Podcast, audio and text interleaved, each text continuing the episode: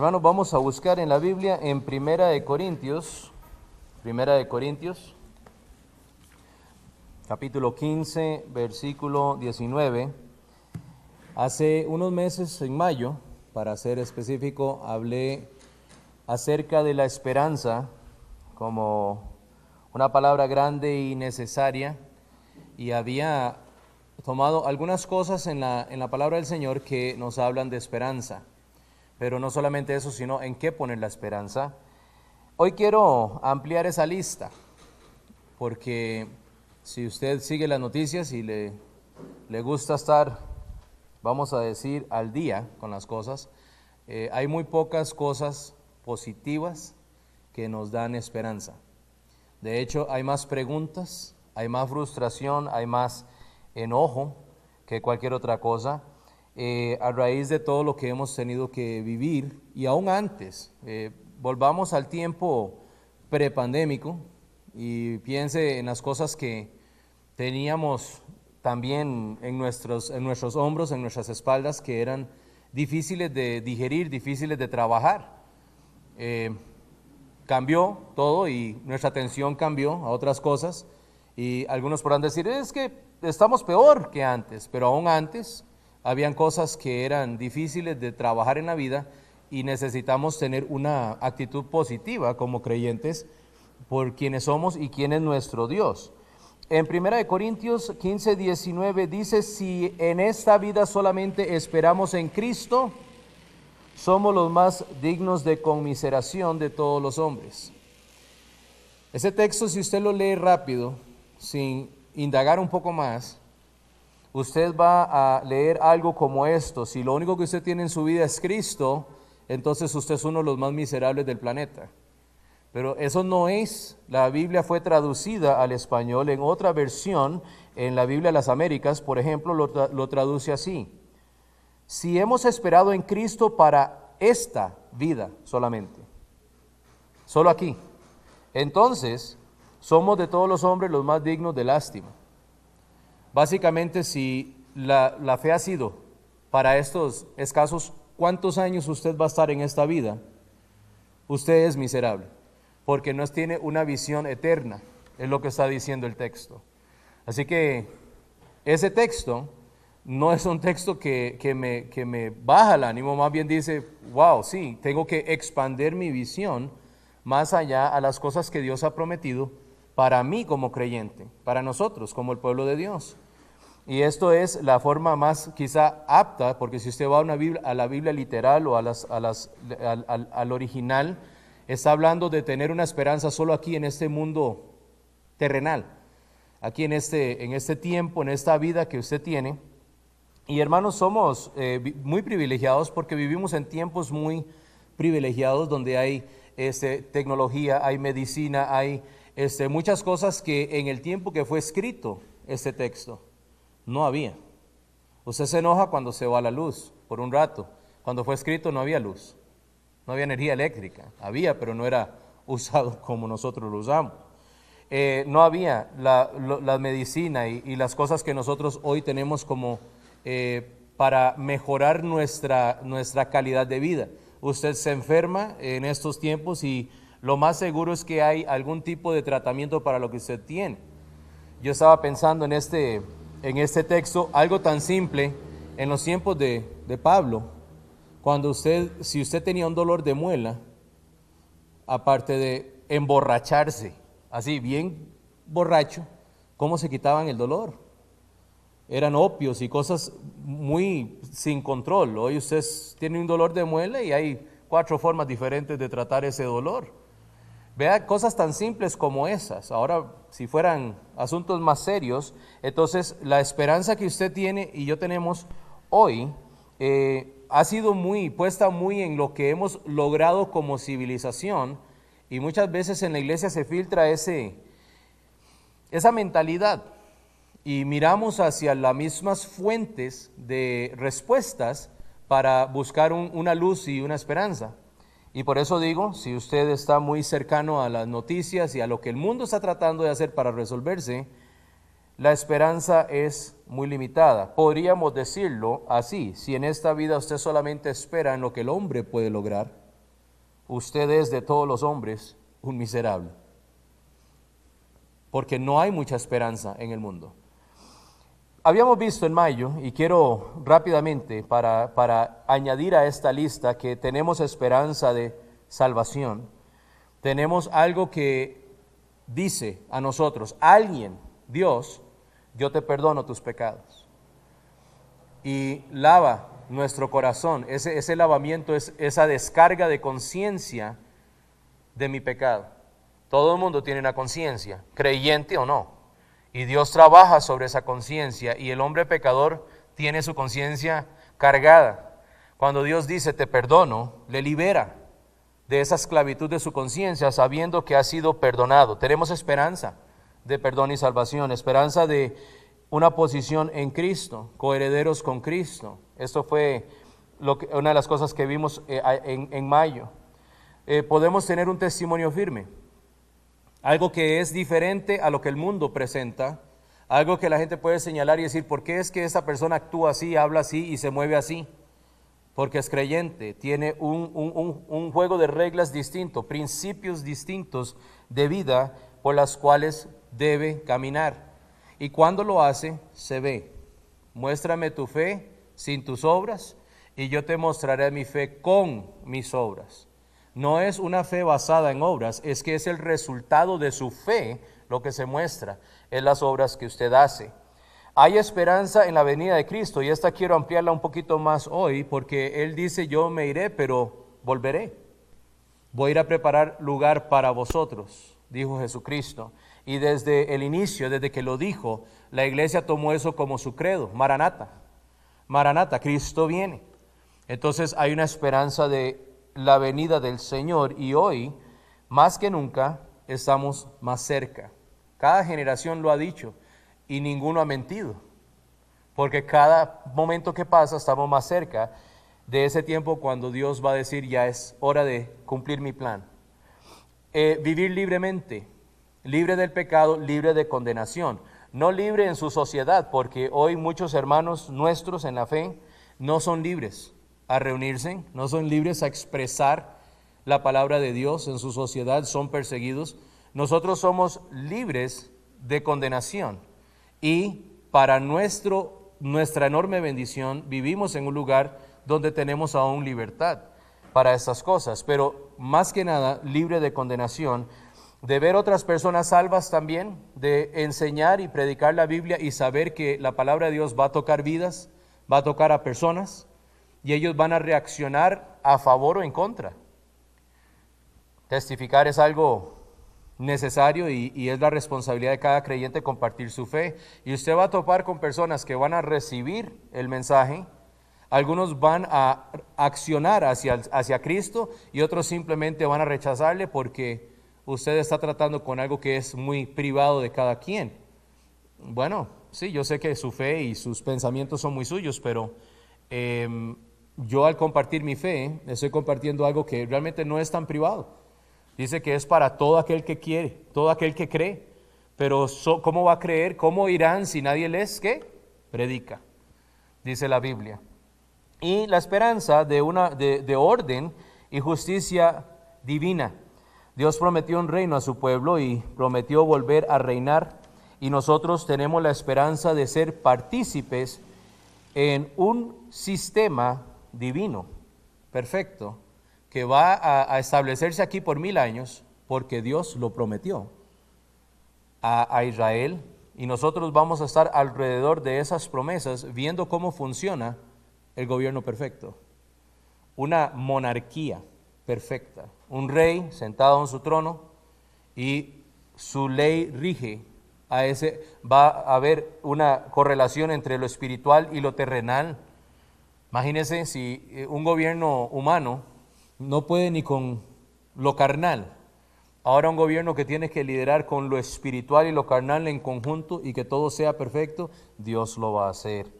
Esos son muchos de los pasajes que leemos quizá en Ezequiel y en el Antiguo Testamento y cuando llegamos hacia el final cuando habla de, eh, de Jesucristo sentarse en su trono en Apocalipsis, que muchas veces no entendemos porque nos cuesta mucho relacionar esas dos cosas juntas. Para muchas personas, aún cristianos, la parte espiritual es allá como muy, muy tabú, muy uy. Eso es algo que casi no se entiende. Bueno, nosotros quizá, pero para Dios no. Ahí es donde Él habita. Él habita en ese mundo espiritual y Él va a regir las dos en perfecta armonía. Yo voy a participar de ese momento y va a ser muy, para mí va a ser un tiempo quizá el más interesante eh, del que yo puedo ver en la Biblia, que vamos a aprender mucho de lo que no entendíamos que la cuando la Biblia lo mencionó. Este, cuesta hablar del futuro porque para nosotros no ha sucedido, pero para Dios ya es, ya es. Este texto en 1 Corintios 15, si en esta vida solo esperamos en Cristo, somos los más dignos de comiseración de todos los hombres. Si usted ha esperado en Cristo para esta vida solamente, como si Dios fuese un 911, un rescátame, entonces somos de todos los hombres los más dignos de lástima. Nuestra esperanza, hermanos, es mucho más extensa que esta y teniendo una mejor comprensión de ella, eh, lleva a otra pregunta. Cuando vamos entendiendo lo que Dios está dándonos para nosotros fundamentar nuestro, nuestra fe, nuestras emociones, nuestros pensamientos, ¿por qué es tan importante? ¿Por qué es tan importante? ¿Y por qué es que no se habla más de esto? Pienso que no hablamos más de esto porque no es nuestro enfoque principal porque estamos en un tiempo muy cómodo, como ya mencioné.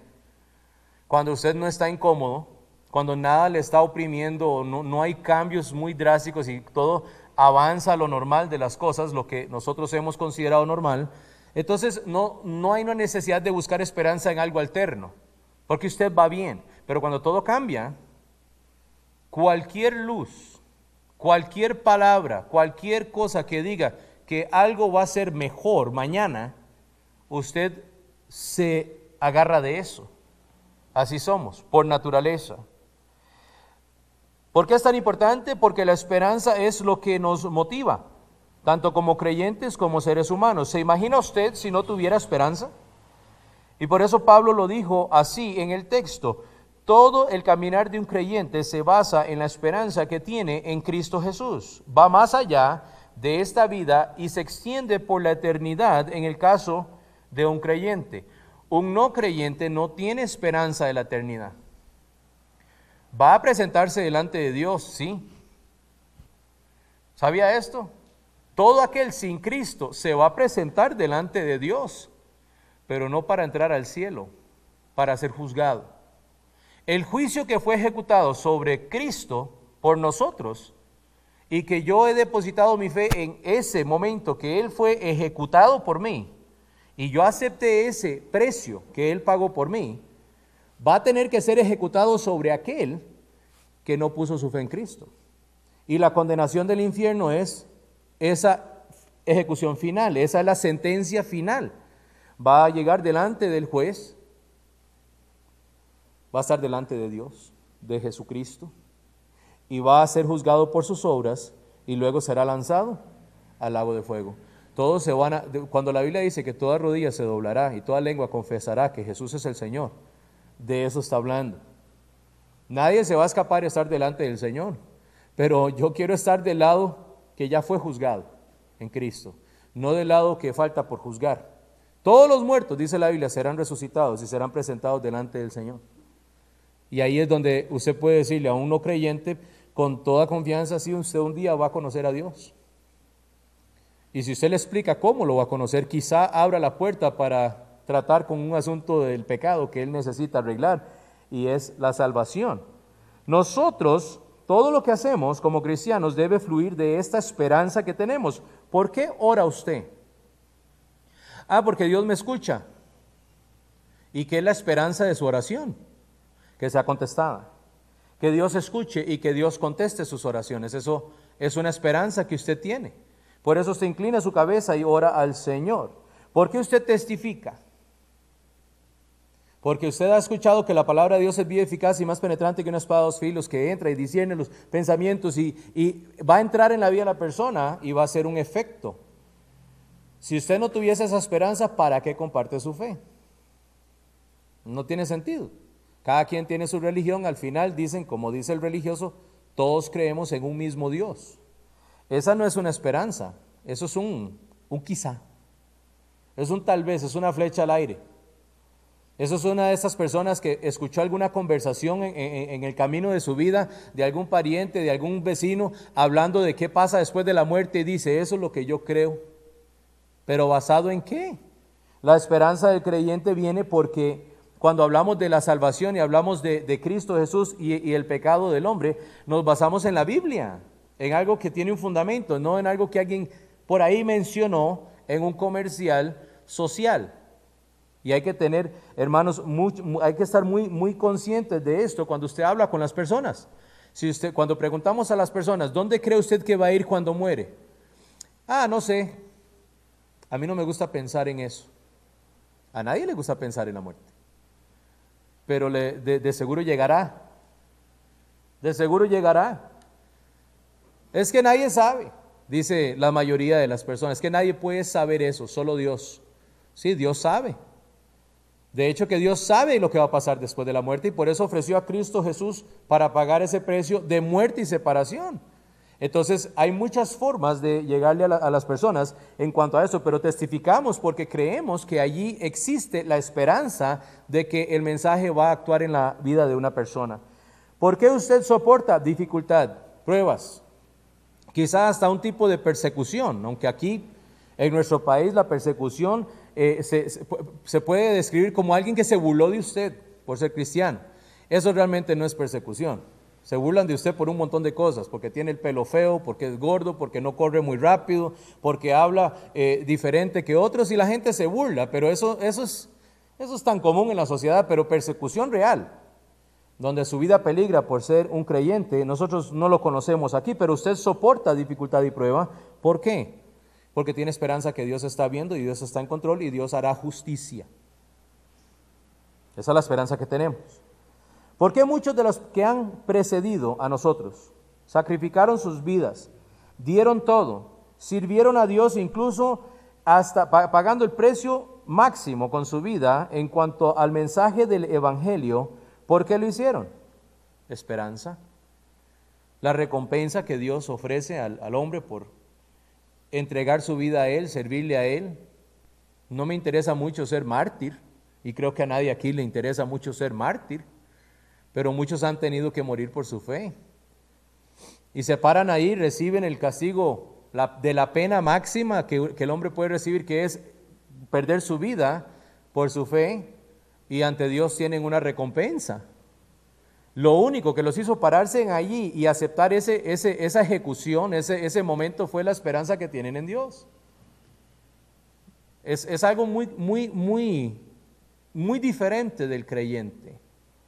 Si usted quita el elemento de esperanza, usted va a descubrir, quise, como dije, quise ampliar esto, porque creo y lo siento muy necesario para estos tiempos.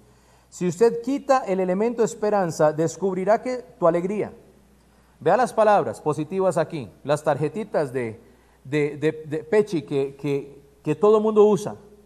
Descubrirás que tu alegría, tu, tu entusiasmo, tu paz, tu enfoque, tu motivación, todo lo que está relacionado a su caminar con Dios es eliminado si usted no tiene esperanza en Dios y en lo que Dios ha dado. Es como el fundamento de todo lo demás que resulta ser positivo para mí como creyente. Por eso usted no puede perder su esperanza.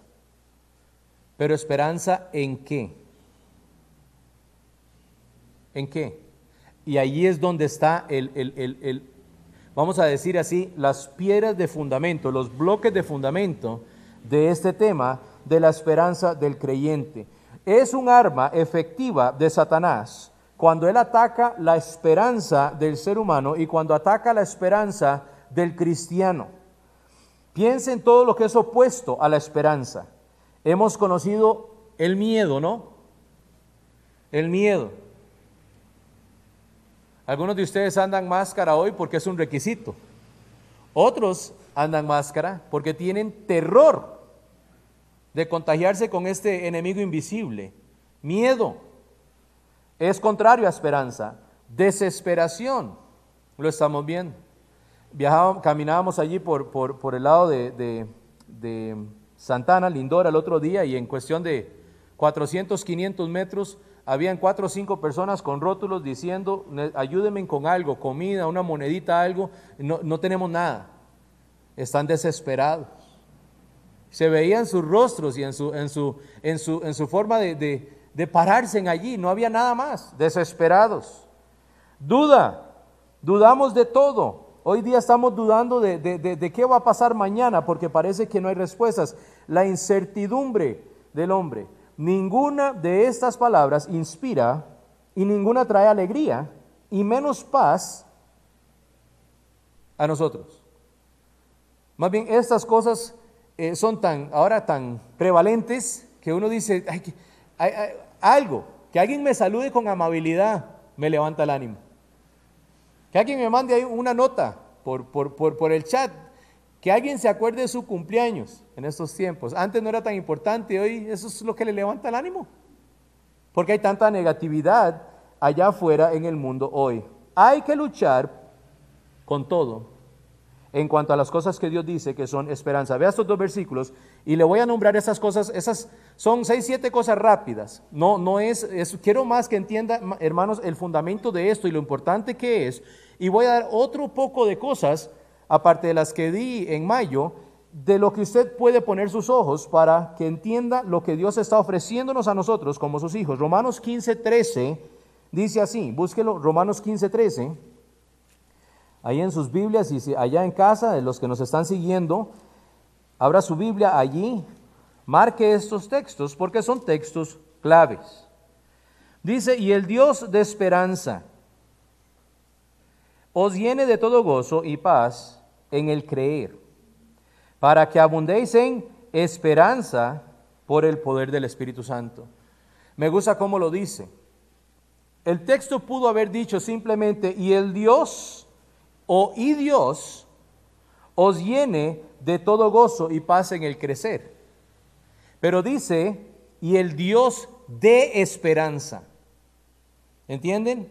Está diciendo, de aquí es donde emana la esperanza, el Dios de esperanza. La Biblia dice que Dios es amor, que Dios es paz, que Dios es luz, que Dios es muchas cosas y todas ellas son positivas. Aquí dice el Dios de esperanza.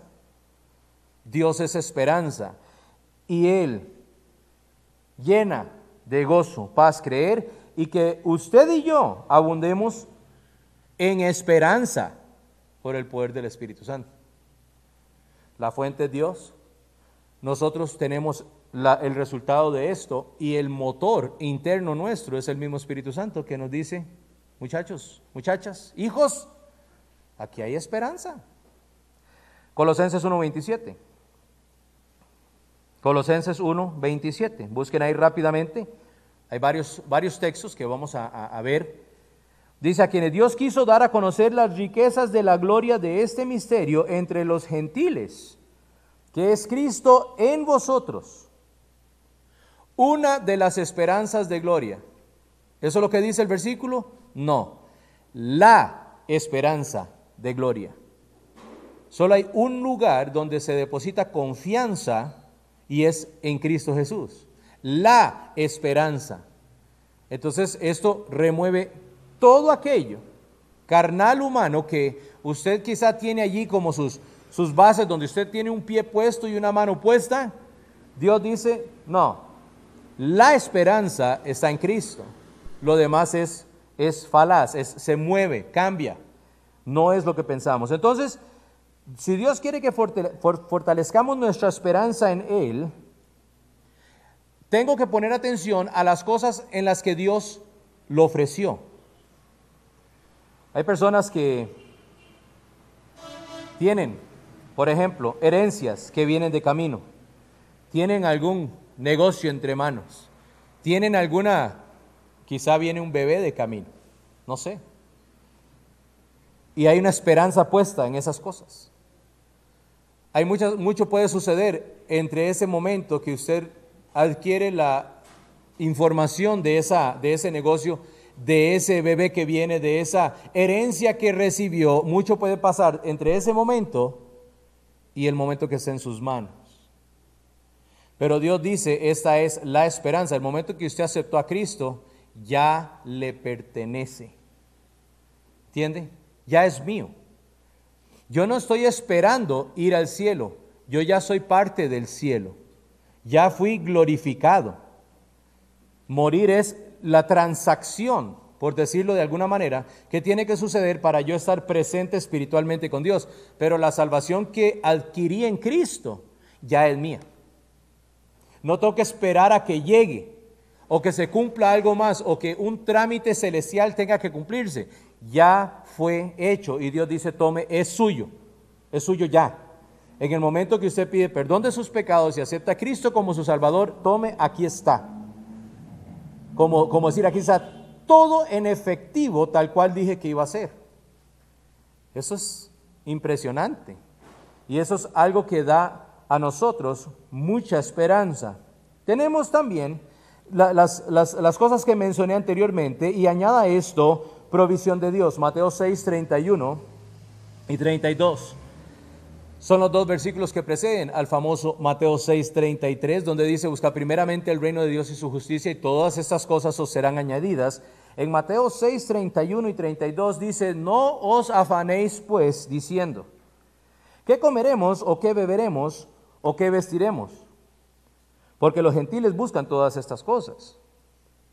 Pero vuestro Padre Celestial sabe que tenéis necesidad de todas estas cosas. Dios sabe, Dios ya proveyó y Él dice, no se afane. Tengo esperanza de la provisión de Dios. En estos tiempos complicados, que muchos han perdido muchas cosas, hay personas creyentes que han llegado al punto de realmente no tener mucho que comer. Y de alguna forma, si usted habla con hermanos y, está haciendo su labor como cristiano de estar anuente de otros, se dará cuenta que Dios ha provisto para ellos igual. De hecho, las básculas de pesarse han incrementado un poco, ¿no, doctora? Eh, donde eran unos cuantos kilitos antes, ahora son unos cuantos kilitos después. Mm, qué bueno Dios, ¿ah? Si es que la, la salud, no, no, qué bueno Dios que estás comiendo. Qué bueno Dios que tienes para preparar ahí, aunque sea un arrocito con frijoles y algo más. Eso viene de Dios. Eso no viene de usted y no viene de que el, que el gobierno y no viene de, no, no, no, viene de Dios. La provisión es del Señor porque Él dice, yo sé que usted tiene necesidad de esas cosas y usted tenga paz. Y ahí está. No que un día no vamos a tener lo que queremos para comer, pero la provisión de, y, no solamente la comida, hermanos, la provisión del refugio, de la ropa sobre nuestras espaldas. Provisión. Hay gente con mucha necesidad allá afuera, pero Dios es bueno en proveer. Dice Filipenses 4:19, eh, Pablo dijo, lo dijo quizá de la mejor manera, mi Dios pues suplirá todo lo que os falta conforme a sus riquezas en gloria en Cristo Jesús. No significa que esas riquezas van a reproducirse aquí en usted, con oro, plata y piedras preciosas eh, eh, este, y, y calles de oro. Aquí eso no sucede, sino que a Dios no le falta para poderle proveer a usted. Él va a suplir a nosotros, hermanos, según nuestra necesidad. La segunda cosa, hermanos, tenemos la esperanza de la presencia de Dios. Deuteronomio 31, 6, su presencia. He escuchado a algunas personas hablar y, dar un testimonio quizá de momentos complicados en estos días, que es cuando se ha agudizado algunos, para algunos, y han, han dicho cosas como he visto la mano de Dios moverse. He visto a Dios actuar. Pues qué bueno. La Biblia dice en Deuteronomio, esforzaos y cobrad ánimo, Dios hablándole al pueblo de Israel en ese, en ese momento, no temáis ni tengáis miedo de ellos, los enemigos del pueblo, porque Jehová tu Dios es el que va contigo. No te dejará ni te desamparará. Añada esto la llenura y presencia del Espíritu Santo en su vida, hoy, que ellos aún no tenían esa, esa bendición como la tenemos hoy la iglesia, y Dios está con nosotros en cada momento. Cuando usted se siente feliz, ahí está Dios. Cuando usted se siente triste, ahí está Dios. Dios sabe. Dios sabe lo que es sentir tristeza, sabe lo que es padecer dificultad, porque la Biblia dice que Él padeció en todo, pero sin pecado. Igual que nosotros. Entonces, cuando está ahí con usted y ese sentimiento de desesperación, no sé, de contentamiento, cualquier lado hacia la que se incline la balanza, Dios está ahí con usted y Él sabe exactamente cómo se siente eso. Y Él tiene lo que usted necesita para recobrar ánimo, si es desánimo, si es, si es un decaimiento de, de esperanza, Él tiene lo que usted necesita inmediatamente. Qué bueno Dios. Su presencia es siempre con nosotros. Tenemos en Salmo 119, 114 la protección de Dios. Y yo quiero, quiero, voy a leer esto y voy a decir un, par de cosas que quizá algunos que están hoy y que nos siguen hoy no les va a gustar porque hay, hay muchas personas que espiritualizan todo, quieren espiritualizar las cosas y quieren lanzarse sin cuidado pensando que aquí voy yo con Dios y nada me puede pasar. Usted sabe que el que monta toros, él, se, él ora y habla con Dios antes de montar el toro. Y a veces no le funciona. Creo que el toro ora más que él. Dice mi escondedero y mi escudo eres tú, hablando del Señor. En tu palabra he esperado. Protección de Dios, escondedero y escudo. Salmo 27, vaya unas páginas más atrás rápidamente. Salmo 27, versículo 1 y 5 específicamente. Salmo 27, 1 y 5, Jehová es mi luz y mi salvación. ¿De quién temeré? Es una pregunta retórica que dice de nada. Jehová es la fortaleza de mi vida. ¿De quién he de atemorizarme? Nadie. Versículo 5, porque Él me esconderá en su tabernáculo en el día del mal, me ocultará en lo, en lo reservado de su morada, sobre una roca me pondrá en alto. Qué forma más poética y, firme de decir, la protección de Dios está conmigo. Ahora, muchos han tomado esos textos hoy y lo tomaron de una forma descuidada y se fueron como el que monta toros a decir, Dios, dame los ocho segundos más protegidos de mi vida. Y se monta el toro, abren la compuerta, el toro lo patea, lo maja, lo cornea, lo tira por allá y va a la ambulancia y termina lisiado el, el, resto de su vida. Dios no lo protegió. ¿Qué Dios más malo? No, qué bruto ese hombre montarse en ese toro. No fue hecho para eso. Se me ocurre. A como las culebras no fueron hechas para que usted juegue con ellas. ¿Entiende lo que estoy diciendo? Eh, eh, este, el hombre lo hace porque le fascina y, que el deporte, ok, genial, pero cuando usted sale lisiado y quebrado y enfermo, porque alguien le dijo, quizá su propio doctor le dijo, cuando usted anda en público póngase su máscara, lávese bien las manos. Esto, aquí es donde voy a enojar a algunos de ustedes, porque conozco muchos que han espiritualizado estas cosas y no se han cuidado y se han enfermado y están en problema. Entonces Dios no es su escudo. ¿Quién mintió? ¿Dios mintió o yo estoy siendo incauto? Estoy siendo eh, una persona que, que, me lanzo como el que monta toro a decir, aquí voy, como si esto no me, no me va a, a dañar a mí. No. La enfermedad, los accidentes y todo eso igual llegan a la vida de un creyente. Dios permite cosas. Y nosotros tenemos que entender que Dios hace su parte para protegerme, pero no se ponga usted en peligro innecesario pretendiendo que Dios va a llegar a acudirle a usted porque usted está actuando tontamente. Eso es lo que estoy diciendo. Una de las cosas que eh, estaba escuchando una, este, una enseñanza eh, y, leí un poco, la, esperanza, y esta la mencioné en, la enseñanza pasada, hace unos días, quizás usted no se acuerda, pero Tito 1, 1 y 2, la esperanza de la vida eterna la esperanza de la vida eterna, si hay un, una piedra angular de nosotros en cuanto a la esperanza en Dios, es la vida eterna que nos ofrece, el continuar sin límites hacia la eternidad y más allá con el Señor con vida. La vida eterna habla de vida con Dios. La vida, la muerte eterna habla de la separación de Dios, pagando por sus pecados.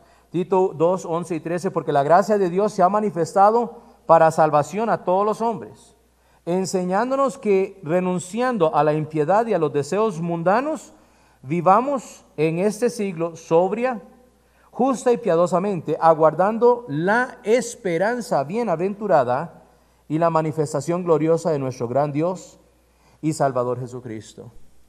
Cristo viene. Amén. Maranata. Maranata. Así se saludaban los cristianos del primer siglo eh, de la iglesia primitiva. Maranata, Maranata, Cristo viene. Y vamos a, a ir con Él. Esta esperanza es una de las piedras angulares. Y quise repetirla porque lo decimos. Y con costo, con costo alguien sonríe por ahí. Así, amén. Porque estamos sumergidos en, nuestro, en nuestra vida carnal y tenemos muy, muy, muy puestos los anteojos de cuero en, en esto, en esto que está aquí al frente de nosotros. No levantamos la mirada hacia la eternidad a decir, Cristo viene. Cristo viene. Esperanza de vida eterna con Él. Esto eh, eh, viene, viene envuelto con su venida. La venida de Cristo y la vida eterna es parte de nuestra esperanza. Pablo lo dijo, si usted regresa al capítulo 1, versículos 1 y 2, lo leo rápidamente. Pablo, siervo de Dios y apóstol de Jesucristo, conforme la fe de los escogidos de Dios y el conocimiento de la verdad, que es según la piedad, en la esperanza de la vida eterna.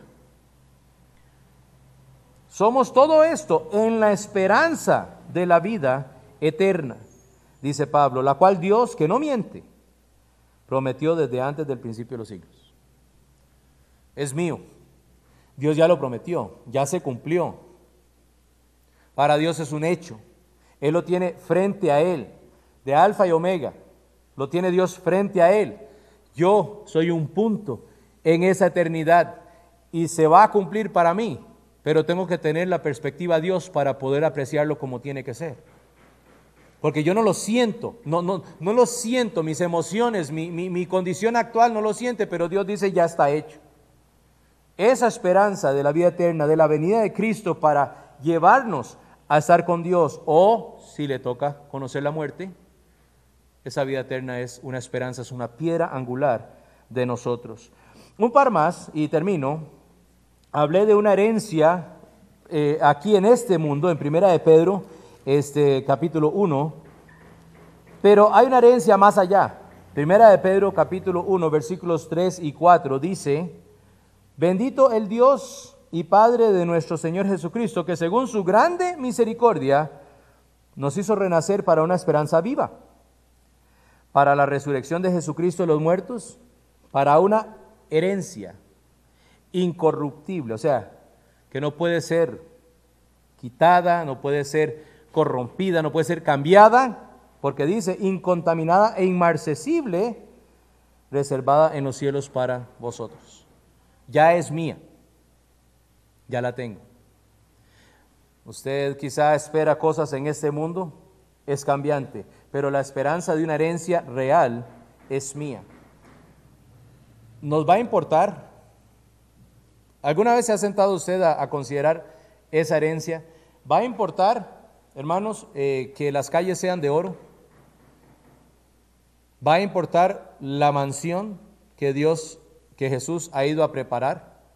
Esa morada con Él, sea como sea. Yo no sé qué forma tendrá. Si, si, si el cielo es descrito con tanta majestuosidad y tanta riqueza, imagínese los bloques de construcción de su mansión ¿Irá a importar?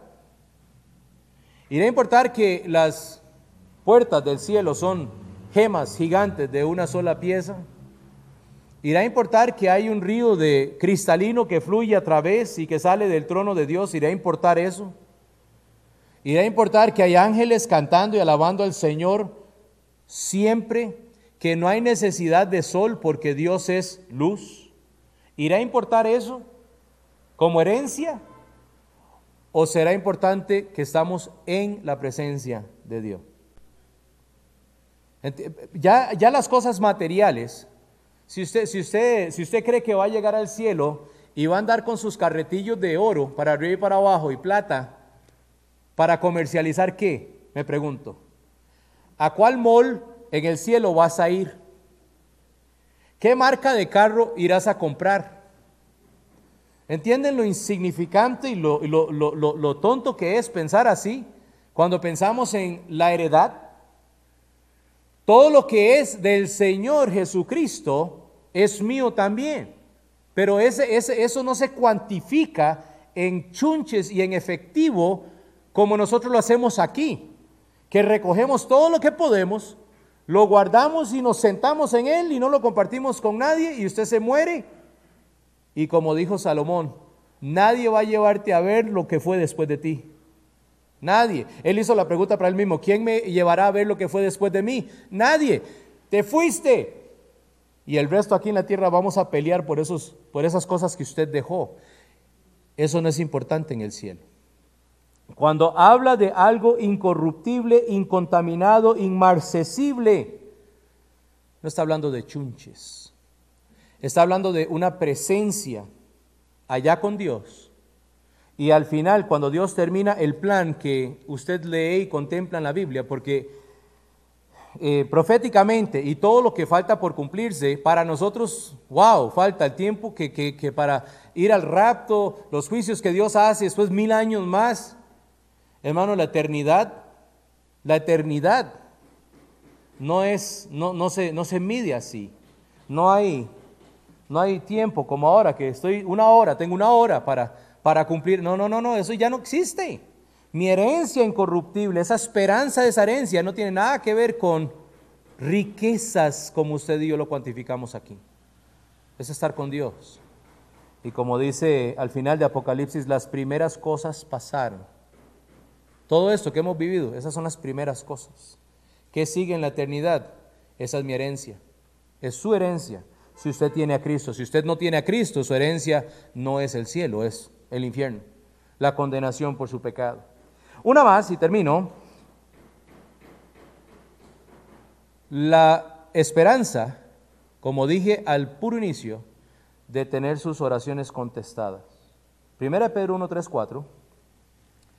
1, 3 y 4.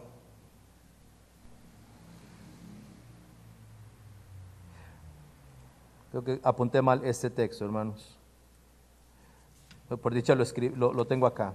Dice el, texto, y si, alguien lo, encuentra allí, eh, me, lo, pasa, por favor, para corregirlo y que los hermanos que nos están viendo lo tengan.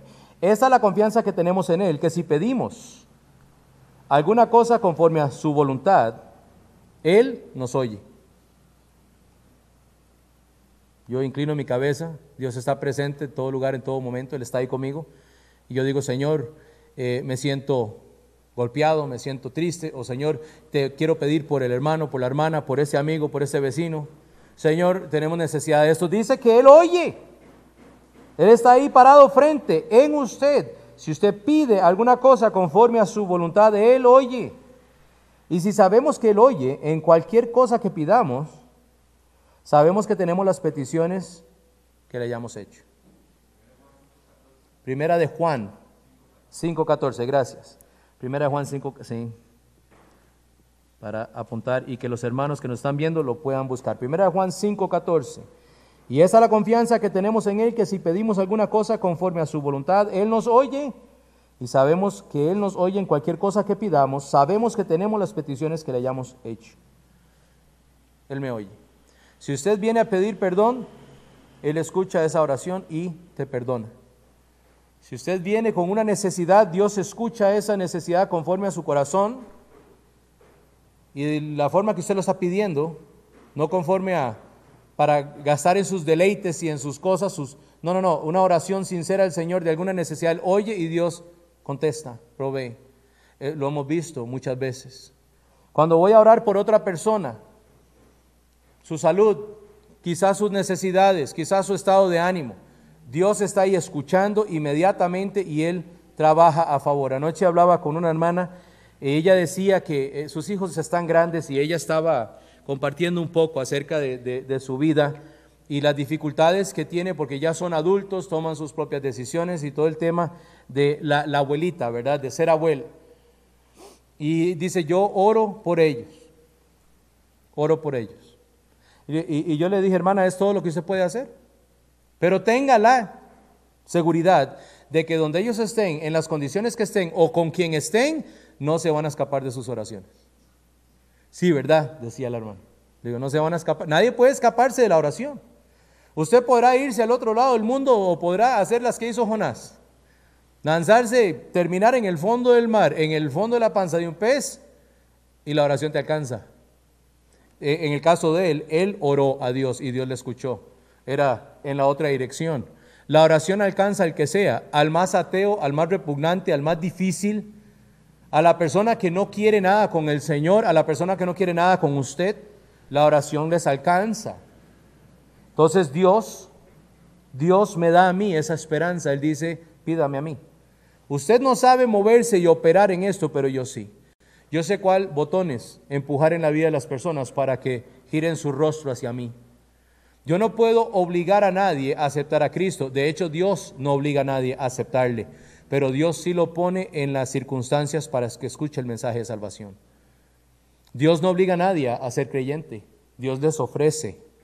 Y aquel difícil, aquel que, usted, por el que usted ora y usted pide clama a Dios, Dios se va a encargar de que esa persona escuche, de que su conciencia sea tocada y tenga la oportunidad de salvación. Yo tengo esa confianza en Dios.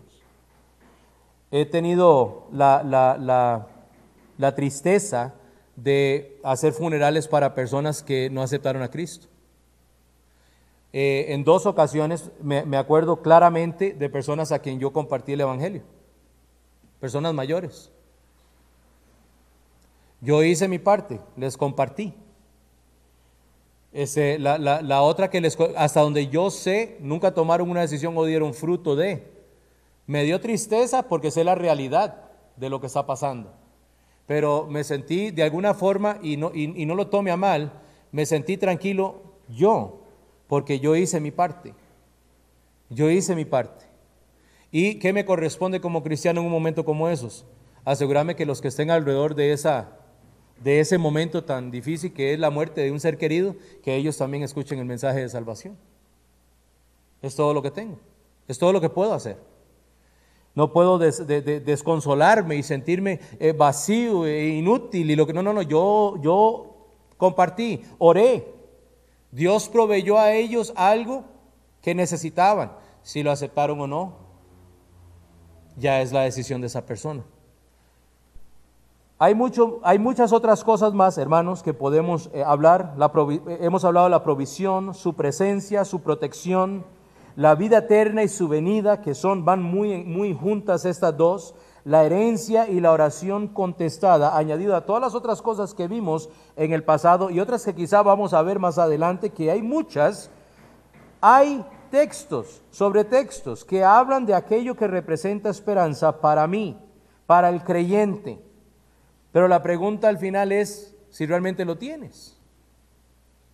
Porque el que tiene al Hijo tiene la vida y en la vida se encapsula todo lo que estamos hablando, todo está guardado allí, en la salvación.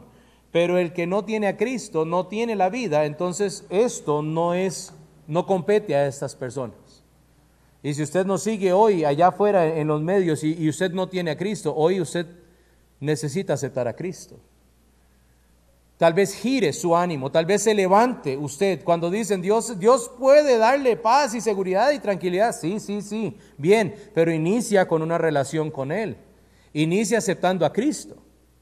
Ahí es donde se pone la primer piedra angular de fundamento en esta relación con Dios. Y de ahí en adelante, todo lo que hemos hablado corresponde. Yo no llego a sus casas y digo, hermano, eso es mío. Yo no le digo usted, hermano, ese, ese, ese vehículo allá afuera, ese es mío. No me corresponde, no es mío. Y el que no tiene a Cristo no puede decir, eso es mío también. No es hijo. No es hijo. No tiene esta herencia que hemos hablado. Entonces el que no tiene el hijo no tiene la vida, pero Dios le ofrece ser hijo. Le ofrece salvación. Juan 1.12, más a todos los que le recibieron a los que creen en su nombre les dio qué? Potestad, el poder de ser hechos hijos de Dios. Y la invitación está abierta a todo aquel que cree, a todo aquel que quiera ven, dice, tome de las aguas, coma del pan.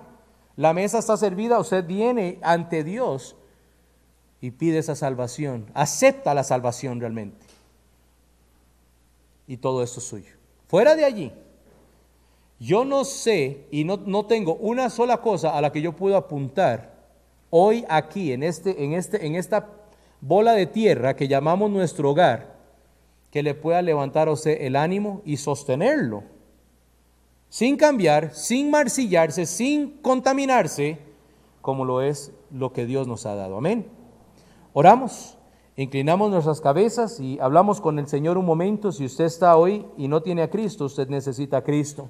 Si usted está hoy con nosotros y nos está siguiendo a través de los medios, yo le invito a usted a inclinar su cabeza allí donde está, en su casa, en la sala, en, en, la cocina. Quizá usted va manejando y está escuchando en la radio y usted no tiene a Cristo. Yo hoy le invito a usted a orar al Señor con todo su corazón y dígale así, Señor, yo He aprendido hoy que yo no tengo la esperanza en Cristo Jesús porque no soy salvo. He entendido que Cristo murió por mí. Y he entendido que yo me voy a presentar delante de ti, pero sin Cristo va a ser condenado. Acepto, dígale con su corazón al Señor, acepto la salvación que Cristo hizo por mí en la cruz del Calvario derramando su sangre acepto su sangre derramada como el pago de mis pecados. Te pido que entres en mi corazón y me perdones mis pecados y que me hagas tu hijo, tu hija. En el nombre de Cristo Jesús. Quizá oraste así en esta mañana. Quizá le pediste al Señor perdón de tus pecados y aceptaste ese regalo de salvación allí en tu corazón. Te felicito. Ahora eres partícipe de la esperanza que Dios da. Y está en muchas cosas que Dios da a nosotros.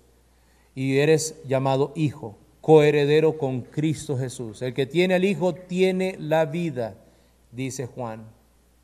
Tiene la vida. Esto es tuyo ahora. Te animo a orar, a leer tu Biblia, a seguir aprendiendo, a seguir escuchando el mensaje de la palabra del Señor que es tan importante para crecer. Y si tomaste una decisión hoy, te felicito. Gracias, Padre, por el tiempo que hemos tenido en tu palabra. Gracias, Señor, por ser tan grande, tan bueno, tan claro con nosotros. Y cuando ponemos atención, Dios, a, lo que has hecho y lo que has prometido, las cosas se disipan, ah, quedan allá en el fondo, Señor, las dificultades, las, las consecuencias del pecado de este mundo quedan allá en el fondo, porque nuestra vista, Señor, mira hacia arriba, mira hacia la eternidad y Señor, esa eternidad empezó en el momento que tú nos limpiaste nuestro pecado, en el momento que acepté a Cristo. Empezó esa eternidad para mí y para todos mis hermanos y hermanas que hoy han estado con nosotros aquí escuchando algunas otras cosas en cuanto a nuestra esperanza. Sé Dios que escuchas esta oración. Sé Dios que soy parte de algo que es sin que es, es indescriptible los autores bíblicos, Señor, hicieron su mejor trabajo y tú les mostraste algunos de ellos en, visión, allá, pinceladas del cielo y la eternidad. Y gracias, Señor, porque podemos tomar esto y usar la imaginación limitada que tenemos para pensar en dónde vamos a estar un día pronto. Y gracias, Señor, porque esto realmente sí nos limpia, nos, nos, nos ayuda a descansar. Nos ayuda, Señor, a reposar en ti y podré seguir caminando Dios aquí, en este mundo, mientras tú vienes o yo voy contigo, teniendo la seguridad y teniendo paz. Teniendo una sonrisa, Señor, a pesar de lo que el mundo esté haciendo, y poder compartir la esperanza con otro. Ruego por mis hermanos aquí presentes y mis hermanos que están allá afuera, que seamos, Dios, prontos a compartir el mensaje de tu palabra prontos a compartir nuestra esperanza. Hay un mundo que lo necesita, Señor, hoy más que nunca. Y están buscando solución, están buscando respuestas. Pues, Señor, tenemos la respuesta que más necesitan. Y pido que seamos prontos para hacerlo. Gracias, Señor, por el tiempo juntos. Gracias por tu palabra. Y en nombre de Cristo Jesús. Amén. Hermano, gracias por estar hoy. Gracias a todos los que nos han eh, seguido hoy en los medios. Que Dios les bendiga y sigan con nosotros. Este, vamos a estar abriendo para darles este anuncio los cultos de miércoles en septiembre. El próximo mes, primer miércoles de septiembre, estaremos ya tomando los cultos de miércoles acá de oración y vamos a seguir, seguir, seguir poblando la iglesia. No se quede en casa, hermanos. Yo sé que es quédate en casa, ¿sí? Pero no se quede en casa con excusas. Las excusas no sirven. Si tiene razones, no hay problema. Yo sé que hay razones, pero si es excusa, tiene que venir a la iglesia, hermanos. Hay campo todavía, regístrese allí, busque en el Facebook el registro, ponga su nombre, su, edad y su número de teléfono y escoja la fecha, sábado, domingo, que quiere venir y vamos a compartir aquí en la iglesia juntos. Es tiempo de volvernos a animar, hermanos, y trabajar. E invite a alguien, tráigalo con usted. Todas las medidas de seguridad se han tomado. Usted lo que tiene que hacer es traer sus ganas de venir y su mascarilla o careta. Que Dios les bendiga.